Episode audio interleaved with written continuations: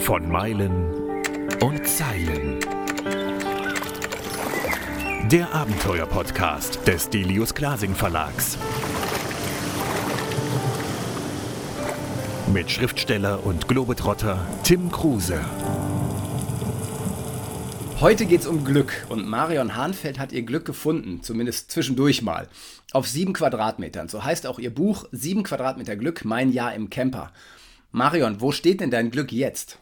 Oh, mein, mein Glück steht äh, bei einem Bauern auf der Wiese äh, in, einer, in einer Masch bei Bremen. Äh, ganz wunderbar, äh, ein ganz lauschiger Platz. Sag mal, du hast ein Jahr äh, in einem Camper gewohnt und du würdest da eigentlich auch noch wohnen, wenn nicht Corona gekommen wäre. Ja, eigentlich waren es fast zwei Jahre ähm, und Corona hat das alles so ein bisschen beschleunigt. Also ähm, ich habe fast zwei Jahre auf dem Campingplatz gewohnt mit dem, mit dem Wohn Wohnwagen.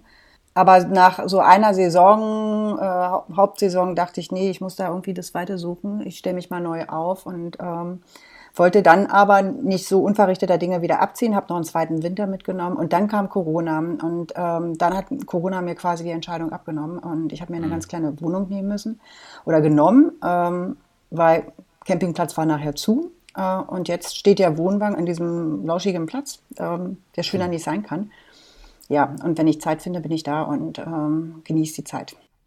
Ich habe in deinem Buch ja auch gelesen, wie unfassbar hart du drauf bist. Also Du bist Echt? jeden Morgen. Ja, wirklich. Also ich bin ja, ich habe ja auch ein äh, Wohnmobil, habe ich, ne? Und mache ja auch viel mit. Aber du bist jeden Morgen auch im Winter im See baden gegangen, um dich da auch zu waschen und so. Äh, das fand ich schon echt hart. Hast du denn jetzt auf deinem neuen Platz wenigstens Strom oder machst du immer noch alles? Ja, ja, nee, das gibt es da alles schon okay. noch. Also es ist aber alles sehr rudimentär. Äh, aber da gibt es einen Wasseranschluss. Also jetzt ist natürlich Winter und ähm, Wasser ist abgestellt, aber es gibt den Bauern äh, mit seinem also es ist ein ganz kleiner Campingplatz, da sind so mhm. allenfalls irgendwie zu zehn, zehn Wohnwagen, aber die sind jetzt alle nicht vor Ort, ähm, die anderen Leute.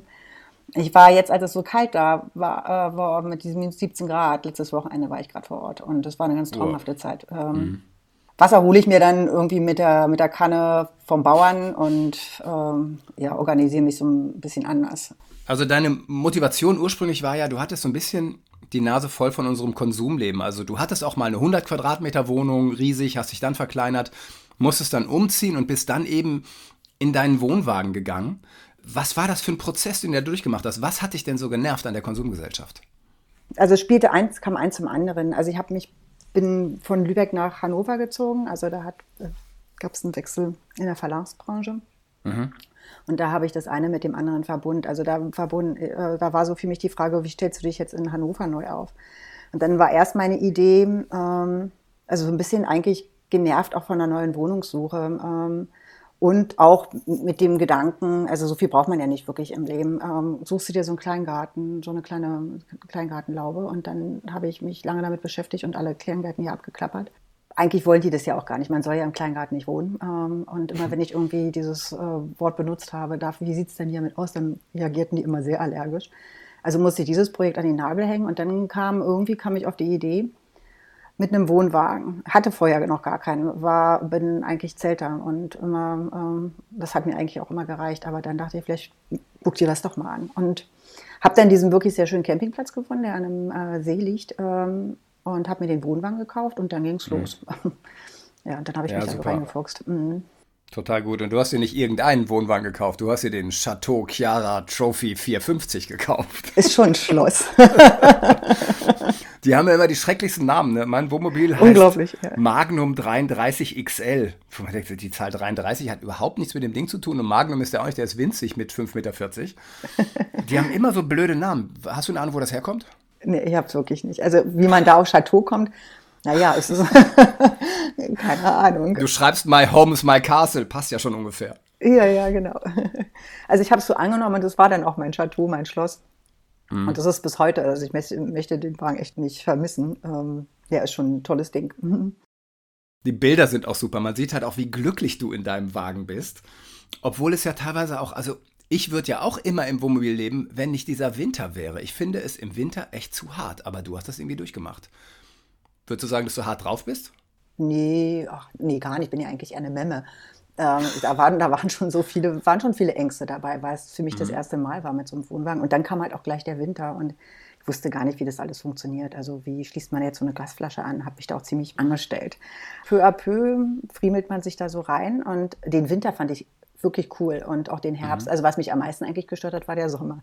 Weil so viel los war? Ja, ja, nicht, dass ich ein Sommerproblem hätte, aber ich mag schon sehr gerne sehr ruhig und, ähm, und ja, und im Winter war man so für sich allein und konnte, ja, hatte so sein Refugium für sich mhm. und ähm, das ist einem dann im Sommer halt nicht mehr gegeben und das fand ich dann eher traurig. Aber hart drauf, nee, würde ich so nicht sagen.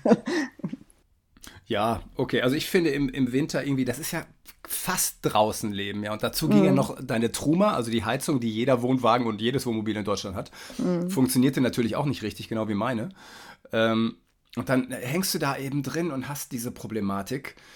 Ich finde das schon hart und ich muss auch immer sagen, als Frau ist es auch nochmal eine andere Nummer. Da hattest du aber jetzt nicht richtig Angst. Also du hattest ganz andere Ängste, aber nicht die üblichen Ängste, die Frauen haben, die irgendwo wild campen, oder?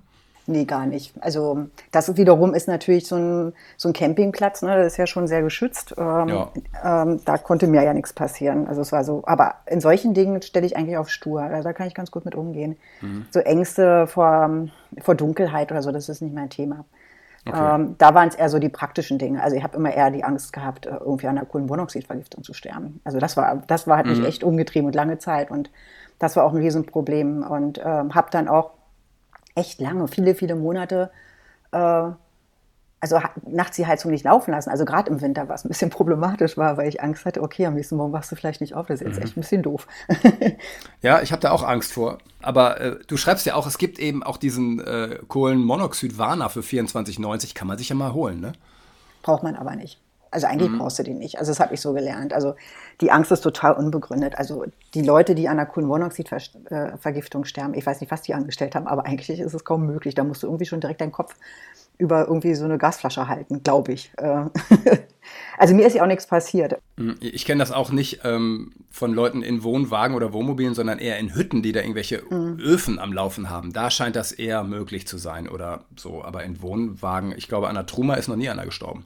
Nee, das sind, äh, wie ich dann inzwischen gelernt habe, eher so diese Sachen, diese Gasflaschen, wo du so ein, wo du eine, äh, da gibt's doch diesen Heizstrahler, den du draufsetzen kannst, ne? Mm -hmm. Und der frisst halt Sauerstoff. Und das, diese Dinger sind ein ah, Problem. Okay. Also die solltest du dir nicht in den Wohnwagen stellen. Dann hast du, ja, dann kannst du irgendwie ziemlich blöd ausgehen. Aber so eine Truma-Heizung, da passiert nichts. Also selbst mhm. wenn die erlischt nachts, also oder tagsüber, also da kannst du nicht dran sterben. Ja. Du schreibst auch, mein Chateau, also dein Wohnwagen, ist mein persönlicher Scheißegal-Puffer. Was meinst du damit? Also so ein Leben auf einem Campingplatz und in einem Wohnwagen kostet ja nicht so irre viel Geld. Mhm. Ähm, und das Geld, was du üblicherweise sonst für eine Miete ausgibst oder Lebenserhaltungskosten, ähm, die hast du halt nicht in, in dem Ausmaß. Insofern baust du dir so einen kleinen Puffer auf. Und der, so, ein, so ein Leben im Wohnwagen ermöglicht dir damit eigentlich ähm, ja, viel mehr Freiräume, die ja. du vielleicht mit deinem eigenen Haus, also auch finanziell, äh, mhm. einfach nicht haben kannst. Und das, das war so mein, und das ist so mein Puffer. Also wenig Geld ausgeben und trotzdem große Freiheit. So. Fast noch viel mehr Freiheit empfinde ich immer. Also du rechnest das auch vor. Du zahlst, du hast ungefähr im Monat 160 Euro bezahlt. Mhm. Ja, das ist ja für unsere Verhältnisse, also wenn man normal verdient, ist das ja quasi nichts. Und wir machen uns aber in unserer Gesellschaft so verrückt, weil wir halt doch eine tolle Wohnung haben wollen, irgendwie eine lichtdurchflutete Altbauwohnung. Viele wollen auch ein tolles Auto haben und so weiter. Und am Ende merkt man, wenn man so lebt wie du, so ganz einfach und zurück, das ist das Glück. Und das ist eben, warum du dieses Buch geschrieben hast, sieben Quadratmeter Glück. Erklär's doch mal den Leuten, die draußen ihren SUV stehen haben und ihre 180 Quadratmeter Wohnung. Was ist denn da das Glück? Ach naja, am Ende muss das jeder für sich ja selbst entscheiden. Ne? Also der, der SUV-Fahrer und der mit seinem großen Haus, ähm, das muss jeder für sich entscheiden. Ähm, also für mich, aber das ist natürlich mein spezieller Blick, äh, hat es halt mhm. gereicht, mhm. ähm, diese, dieser, dieser ganz kleine Raum, den man da zur Verfügung hat. Ähm, mhm. Das Glück ist, also tatsächlich die, äh, diese Ungebundenheit, die ja so ein sehr günstiges Leben ermöglicht. Ähm, du bist halt eigentlich, glaube ich, so sehr viel freier als mit einem großen Auto und mit einem großen, also vor allem mit einem großen Haus, weil so ein großes mhm. Haus bindet dich wieder in Verpflichtung. Dann musst du dich halt um diesen großen Garten kümmern, den du danach hast und dann musst du dein großes Haus versorgen. Bis ich meinen Wohnwagen, wenn geputzt habe, dauert es irgendwie zwei Minuten. Die brauchen halt äh, weiß ich nicht, zwei oder drei Tage. Ähm, oder zwei oder drei Putzfrauen, je nachdem. Oder im, ja, im besten Fall, ja genau. Und mit dem Auto, mit dem großen Auto ist es am Ende auch nicht anders. Ähm, das ist so dieses Glück. Also hm. du liegst da in deinem Bett und das kennst du ja dann auch mit deinem, ähm, ja. mit, äh, mit, deinem Camper ähm, und guckst da um dich rum und denkst, das ist schon irgendwie ziemlich klasse. Wenig zu haben macht einfach auch, ja, macht einfach Spaß und äh, man fühlt sich dabei einfach richtig viel also richtig wohl. Ist auch eine, irgendwie eine Art Luxus, das sagen zu können. Es gibt natürlich Leute, die habe ich dann halt auch kennengelernt, ne, die äh, in einer Zwangssituation sind, ähm, die da mit dem Rücken zur Wand stehen und gar nicht ähm, sich vielleicht nach so einem großen Haus sehen würden, ähm, mhm. ähm, aber es nicht können. Mhm. Ja, klar, die gibt es auch. Mir geht es immer so, äh, ich, du findest dann ja plötzlich äh, Stellplätze, also jetzt mit einem Wohnmobil vor allem, wo du ja sonst nie hinkämst. Also da könntest du, also ein Hotelzimmer mit dem Blick könnte man sich niemals leisten, zumindest nicht auf Dauer.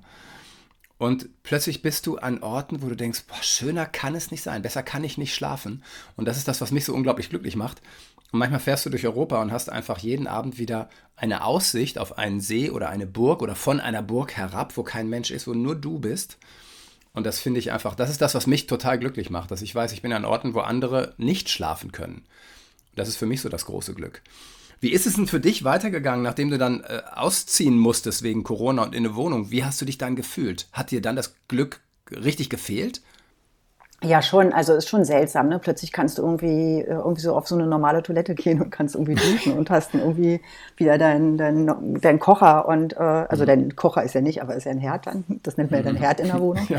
Ja. Ähm, äh, das ist, war schon irgendwie eine Umstellung. Ähm, aber es hat mich, aber auch die Zeit hat mich dann in dem Chateau auch irgendwie äh, geprägt. Also, dass ich nach wie vor, äh, also möglichst versuche, ähm, mich auf kleinem Raum zu bewegen. Also die Wohnung, mhm. die ich habe, die ist halt äh, echt mikro. Das ist eine Zim Einzimmerwohnung, das ist mit einem Minibad und mit einer Mini-Küche. Ähm, ähm, und stelle halt auch fest, dass ich immer noch nicht mehr brauche, ähm, dass mir das reicht. Und wie du vorhin sagtest, also, also im Chateau, du siehst ja Blick oder wenn du mit einem Camper unterwegs bist und du hast ihn halt an ausgewählten Orten, das ist schon irgendwie ziemlich klasse. Also das ja, das ist dann auch wirklich Glück.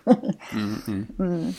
Ähm, du hast ja auch einen Freund, der dich mhm. dann auch immer wieder besucht hat, also der quasi aus seiner Wohnung zu Hause dann zu dir in den Camper kam. Hast du ihn nicht dazu kriegen können, vielleicht in einem vielleicht etwas größeren oder sogar in deinem Chateau gemeinsam zu leben? Also er findet, also wenn wir, wir treffen uns viel im Wohnwagen. Ähm, also er kommt dann, ähm, ist quasi aus seiner Wohnung angereist und ich aus meiner, äh, und dann treffen wir uns da. Nee, das ist, sowas ist auch immer eine Typenfrage. Für ihn ist es, glaube ich, nicht so. Er ist auch ein bisschen größer als ich. Also er kriegt in dem Wohnwagen, hat, hat er ein kleines Platzproblem. Also da geht es mit dem Schlafen schon los, dass äh, der die Beine zum Schlafen quasi einziehen muss. Ähm, mhm. Aber äh, er sehnt sich, glaube ich, eher nach einer Wohnung als ja. nach einem Wohnwagen. Ja. Das bin ich schon sehr speziell. Mhm. Was hat denn deine Familie gesagt? Ihr habt ja sogar Weihnachten bei euch gefeiert, irgendwie im Camper, ne? Nicht im Camper, aber auf dem Campingplatz. Mhm. Ähm, ja, ich weiß nicht, meine Mutti hat sich vielleicht was Besseres gewünscht für ihre Tochter anfangs. Aber dann haben die sich super damit arrangiert äh, und äh, ich glaube, meine Schwester kam dann irgendwann mal auf die Idee und fragte mich, wie ist es eigentlich, ähm, so auf dem Campingplatz zu leben, ähm, so Mobilheim, wie, wie sind da eigentlich die Regularien und so. Also ich glaube, da sind auch ein paar Leute jetzt unterwegs, die tatsächlich auch mit dem Gedanken äh, spielen, sich neu aufzustellen. Das finde ich irgendwie ganz lustig. Mhm. Glaubst du, dass dein Buch dazu auch beitragen kann, dass Leute sagen, mein Gott, es ist ja echt viel mehr möglich, ich muss mich viel weniger abrackern? Das weiß ich nicht. Also ähm, auf dem Markt passiert ja momentan sehr viel. Also es ist, glaube ich, ja. schon auch so ein, ein Trend, ne, dass man, mhm. also auch beflügelt, glaube ich, durch Corona, dass man vielleicht Dinge irgendwie auf die Waagschale nimmt und überlegt, wie geht es eigentlich weiter in unserem Leben und unser aller Leben am Ende ist es wirklich wie, wie bei meinem Freund, das muss jeder für sich. Ich kann mir auch vorstellen, dass man Leute vor den Kopf stößt und die sich fragen, was soll das eigentlich? Also, wieso nimmt die sich nicht einfach eine Wohnung wie der andere normale Mensch? ähm, ja. Aber ich glaube, den Gedanken wiederum finden ganz viele charmant. Ähm, natürlich irgendwie, wenn man sieht, wie wenig das kosten kann äh, und mhm. was man dann mit dem Geld, was am Ende übrig bleibt, alles machen, noch, noch so machen kann ähm, und sich nämlich Zeit kaufen. Das ist dann irgendwie ja vielleicht doch so eine, so, ein, so eine Überlegung ähm, ja, die, die Leute in sich abwägen und sagen, ja, warum eigentlich nicht? Und es hat sich auch dieser Status Campingplatz, glaube ich, oder das Leben im Wohnwagen verändert. Also wenn du das irgendwie vor ein paar Jahren den Leuten erzählt hättest, da hatte ich auch so meine Probleme anfangs und äh, habe mich da jetzt nicht breitbeinig hingestellt und habe gesagt, super klasse, ich wohne jetzt im Wohnwagen, sondern habe mich da irgendwie auch immer rausgetrickst hm. mit irgendwelchen Formulierungen, habe gesagt, ja, ich habe ein kleines Zimmer irgendwo oder irgendwie sowas, weil es mir bei den Kollegen dann auch schon eher peinlich war. Aber ja. das habe ich so den Eindruck, ändert sich gerade. Aber nicht meinetwegen, sondern weil gerade der, weil die Bewegung so auf dem Markt ist. Und aber die Leute, die hättest du das denen vor zehn Jahren gesagt, also da warst du irgendwie der totale Outlaw und ähm, du warst da irgendwie mhm. sozial gescheitert. Ähm, das ist, glaube ich, ja. nicht mehr so. Nee, das hat sich verändert. Wir haben ja auch so eine Minimalismusbewegung, auch wenn sie noch relativ minimal ist, die Bewegung. Aber viele verstehen eben, dass wenig tatsächlich mehr ist. Und für mich bedeutet es auch immer, Reichtum ist, reich ist der, der Zeit hat. Mhm. Ja, und, und nicht der ein volles Bankkonto hat. Mhm. Und wie machst du das dann? Also ich bin ja freiberuflich und mache Podcasts, arbeite als Journalist möglichst wenig. Also ich arbeite zum Beispiel beim ZDF, habe da aber auch nur 26 Tage im Jahr. Okay. Und äh, die zahlen super. Und so komme ich rum. Und zum Beispiel, ich wohne in einer Bürogemeinschaft, die ich gemietet habe und vermiete eben drei von vier Zimmern so unter, dass ich fast keine Miete mehr zahle. Und somit komme ich super über die Runden. Also ich habe wirklich so minimale Basiskosten im Monat. Ja, so geht das gut. Mhm. Ja, schön. Also ich habe auf dem Campingplatz auch so wirklich viele unterschiedliche Lebensformen kennengelernt ähm, mhm. und, und finde es total charmant, was die Leute sich so ausdenken und, und wie sie sich dann aufstellen. Also Leute halt in einem Tiny House oder äh, ja. im, im, also auch Leute natürlich im Wohnwagen oder aber im Mobilheim. Und der eine im Tiny House, das fand ich ganz spannend, der sagte dann, ähm, der hatte früher immer gedacht, äh, es gibt halt nur irgendwie so zwei, drei Möglichkeiten zu wohnen, wenn man mhm. älter wird. Also man kauft sich ein Haus oder kauft sich eine Wohnung oder aber dann hat er irgendwie rumrecherchiert und kam auf das Thema Tiny House und dann hat er sich ein Tiny House äh, gebaut und ist da jetzt ganz glücklich, ähm, weil der sich da auch so entbunden find, äh, fühlt von den ganzen Verpflichtungen und kostet halt am Ende dann doch nicht so viel und ähm, ja, ja finde ich charmant. Ja, ich finde das auch perfekt. Also Tiny House ist für mich auch die Lösung. Ähm, vielleicht auch nicht für immer, keine Ahnung, aber und wie du auch sagst, muss jeder wissen, jeder hat eben für sich so seine Zeit und ich merke es für mich immer mehr. Ähm, allein im Wohnmobil unterwegs zu sein und in der Natur quasi zu sein. Also wenn ich dann irgendwo stehe an einem See, habe ich das Gefühl, dass das ist mein Vorgarten. Ja, als ob mir das gehören würde. Also kann, es ist ganz schwer zu beschreiben, wenn man es noch nicht erlebt hat. Aber für mich ist es immer da draußen in der Natur zu sein, als ob mir die Natur gehört. Und das mhm. ist für mich ein solches Freiheitsgefühl und macht mich so glücklich. Und ich sitze manchmal blöd grinsend äh, am Eingang meines Wohnmobils mit einer Tasse Kaffee und gucke raus und denke so, boah, besser kann es mir einfach nicht gehen. Du kannst mir keine Wohnung liefern, die mir mehr bietet als diese Aussicht gerade. Hm, das kenne ich sehr gut. Also es geht mir auch jedes Mal im, im, im Wohnwagen so oder im Chateau oder jetzt als der auf dem Campingplatz stand, das war halt irgendwie nur so, glaube ich, so gefühlt, nee, es waren wahrscheinlich auch nur fünf Meter vom See entfernt. Und wenn du dann mit mhm. dem ähm, wenn du da in deinem Bett sitzt morgens und auf den See guckst und hast auch deine Tasse Kaffee in der Hand und denkst, ey, das kannst du nicht bezahlen. Also so ein ja. Schloss kann es gar nicht geben. das ist wirklich großartig und und das ist auch jetzt immer noch so, wenn ich wie äh, letztes Wochenende ähm, dann da bin und sitze dann da oder und guck raus oder guck auf mein kleines Reich und denke, was wollen die Leute eigentlich alles? Mhm. Das ist doch alles da. Also viel mehr braucht man doch eigentlich nicht wirklich. Mhm. mhm. Wie waren die Reaktionen aus deinem Umfeld, als du dann entschieden hast, so ich gehe, ich ziehe jetzt mal in so einen Camper? Wie haben die Leute reagiert? Ähm, Oder hast du es gar nicht groß erzählt? Doch, ich habe es dann natürlich schon Leuten erzählt ähm, in der Redaktion. Ähm, ich habe dann musste mich ja da verabschieden und habe dann eine Abschiedsfeier gegeben und dann kam es natürlich irgendwie auch zur Sprache. Und in dem Augenblick war ich aber ja noch gar nicht in dem Wohnwagen und auf dem Campingplatz, sondern das wusste eigentlich quasi auch noch nicht so richtig, was mich erwartet. Also ich habe es dann immer erzählt, habe gesagt, ja, ich ziehe einen Wohnwagen, aber so richtig selbst glauben konnte ich es nicht. Aber die haben es relativ tapfer ähm, aufgenommen. Also ich glaube, da haben sie sich vielleicht so eher gedacht, ja, das so passt. typisch, passt irgendwie, macht sie. aber ich selbst war mir gar nicht so sicher, ob das wirklich was wird. Ja. Wie hast du es mit dem Schreiben gemacht? Also du sagst, du arbeitest für eine Redaktion. Ähm, was genau machst du da? Also ich bin, äh, ich splitte so meine Woche. Also ich bin drei Tage fest angestellt im, im Verlag und arbeite da für, den, äh, für das Redaktionsnetzwerk Deutschland. Äh, die beliefern halt die unterschiedlichsten mhm. Tageszeitungen mhm. mit, mit Seiten und da arbeite ich für die vermischte Redaktion. Das mache ich drei Tage die Woche und der äh, Rest der Zeit äh, bin ich freie Journalistin und mache verschiedene Projekte. Also zuletzt ist ein Reiseführer erschienen von mir über Hannover. Ähm, habe an einem anderen Reiseführer, äh, einem Wanderreiseführer mitgearbeitet. Genau. Und äh, plane jetzt an einem anderen Projekt und hoffe, dass sich das irgendwie nochmal realisieren lässt, ohne, ohne Corona. Wie hast du es geschrieben? Also es liest sich ja wie ein Tagebuch und es ist auch extrem unterhaltsam und echt witzig auch geschrieben und du nimmst auch kein Blatt vor den Mund. Aber wie schreibst du? Wie läuft das bei dir ab? Ach, ich hatte einen Blog in der Zeit. Ich wusste ja gar nicht so richtig, was am Ende da rauskommt. Also ich bin da äh, bin losgefahren, habe mir diesen, diesen Wohnwagen gekauft, habe mich da äh, quasi eingemietet und habe die Tage auf mich zukommen lassen und wollte dann aber natürlich irgendwie für mich selbst äh, die Zeit nicht wirklich vergessen und wollte mir Notizen machen. Und dann ist ein Blog entstanden und habe dann darüber, über meine Zeit, über, über meine Tage dort re relativ regelmäßig geschrieben. Und das Ganze ist nachher, ähm, daraus ist quasi das, das Buch geworden und mhm. über die Begegnungen auf dem Campingplatz. Ähm, also sind viele nette Leute, die ich dann auch getroffen habe und die sind, sind ja auch Teil des Ganzen. Mhm. Wie lief das dann mit der Verlagssuche? Also bist du gezielt zu Delius Glasing, hat gesagt, ich habe hier mal so ein Projekt, wollt ihr? Also ich habe die angeschrieben tatsächlich ähm, und die haben auch sofort reagiert und haben sich das angeschaut und fanden es offenbar so lesenswert, dass sie gesagt haben, ah, da können wir was draus machen. Das hat mich natürlich sehr gefreut. Mhm. Mhm. Meist bleibt es dann ja nicht bei nur einem so ein Buch, sondern hast du irgendwelche Ziele? Möchtest du vielleicht noch mehr rumreisen, vielleicht von einem Wohnwagen auf ein Wohnmobil umsteigen oder hast du irgendwas, träumst du von irgendwas? Ich war ähm, vor nicht allzu langer Zeit für äh, ein Projekt, das heißt ähm, German Heimat ähm, im Mittleren Westen der USA unterwegs für etliche Monate. Das wow. war ein Projekt über, ging um deutsche Siedler, um die Nachfahren der deutschen Siedler. Da habe ich mich auf die Spurensuche begeben, bin damals mit dem Frachtschiff halt rübergefahren. Von New York aus habe ich mich dann irgendwie durch den Mittleren Westen gearbeitet, also am Ende bis nach North Dakota und äh, Kansas und dann bin ich umgedreht. Und das ganze Projekt würde ich jetzt gerne ähm, in den Osten verlegen wollen, also äh, auf den Spuren der Auswanderer, weit in den Osten.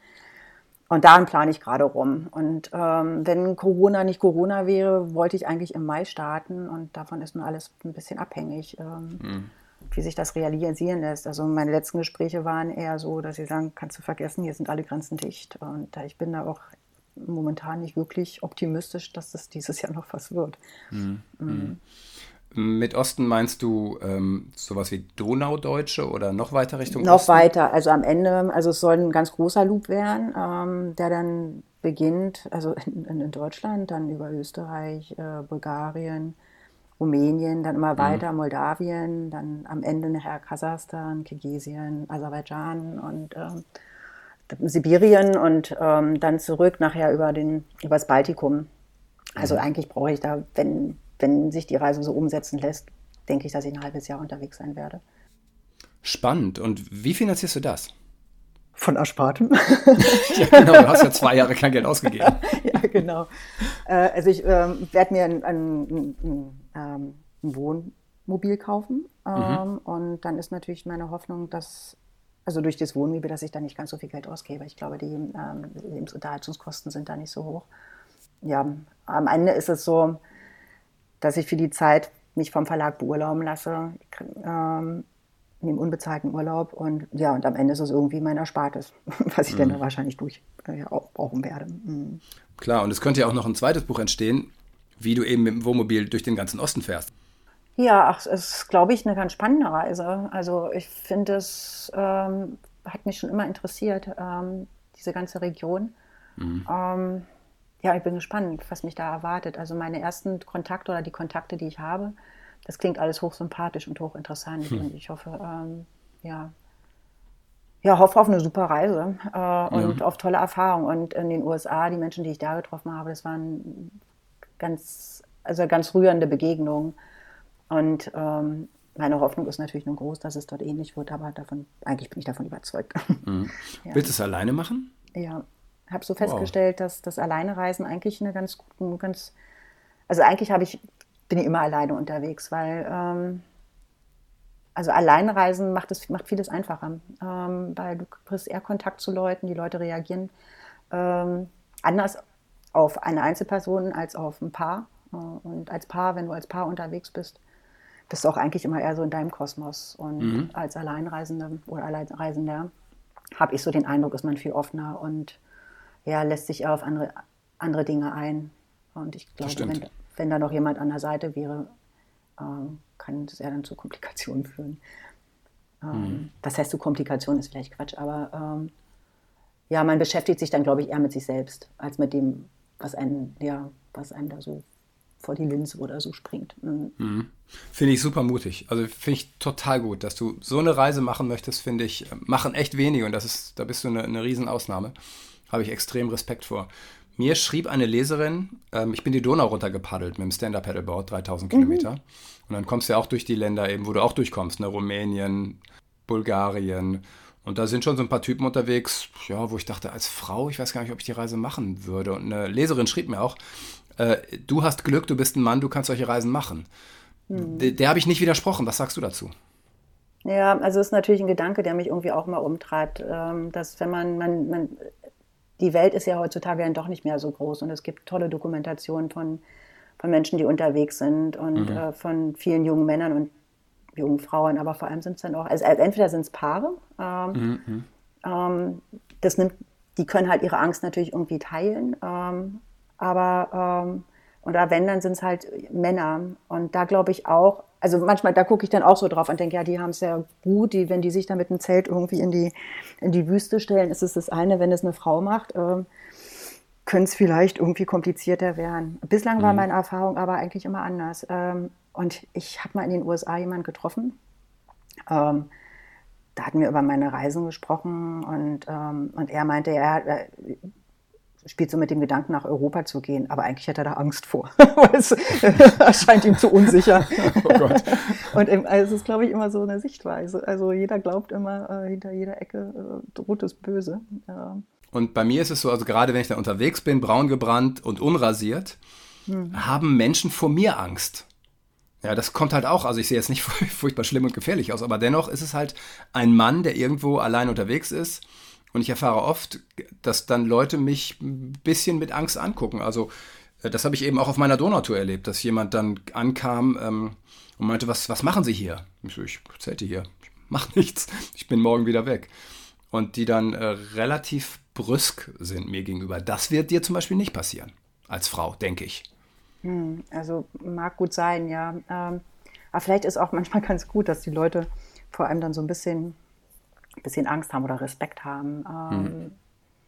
Ich weiß gar nicht. Also eigentlich versuche ich mir nicht so viele Gedanken darüber zu machen. Das ist und, gut. Ähm, und vertraue da auf das, das Gute im Menschen. Und eigentlich, im, im Alt, eigentlich macht man ja, machen wir ja alle irgendwie die Erfahrung, dass die Menschen ja eigentlich irgendwie ganz nett sind und auch sehr hilfsbereit und helfen wollen. Und äh, kommt auch immer darauf an, wie du natürlich ihnen gegen, gegen genau. übertrittst also, und äh, ja.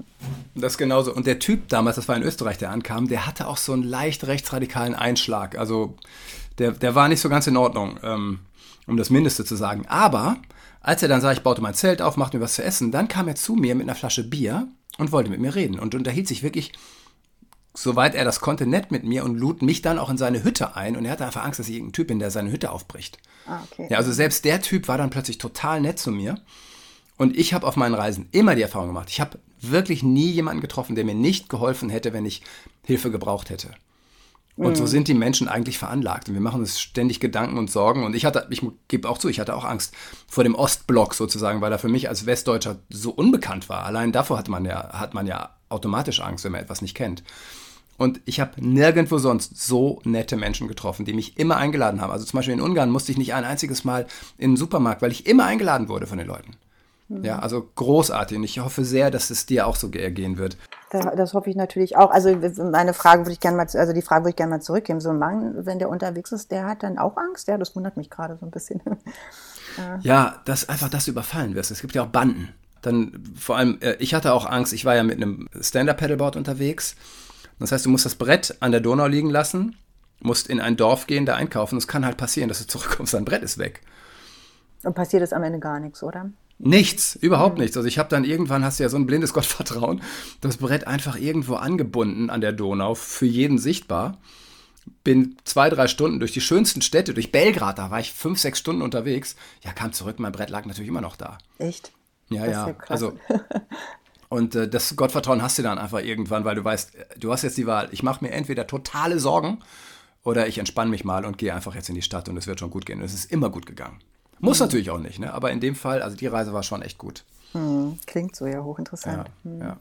Aber ich hoffe sehr, dass, dass es dir auch so gehen wird, dass du nur wirklich ausnahmslos gute Leute kennenlernst und dass am Ende eine Riesengeschichte warum kommt. Wir wissen ja alle nicht, was wird dieses Jahr. Ne? Äh, wir gucken Ja. auf Corona und am Ende vielleicht, sorry, und am Ende vielleicht noch mal ein Jahr im, im, im Chateau, ist ja auch nicht das Schlechteste.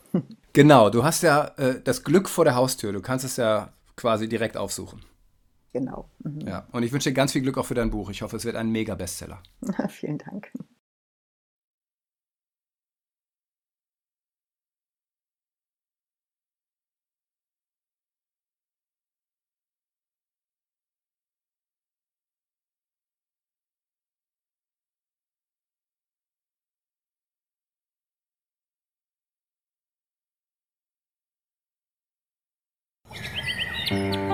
Das war von Meilen und Zeilen. Der Abenteuer-Podcast des Delius Glasing Verlags. Mit Schriftsteller und Globetrotter Tim Kruse.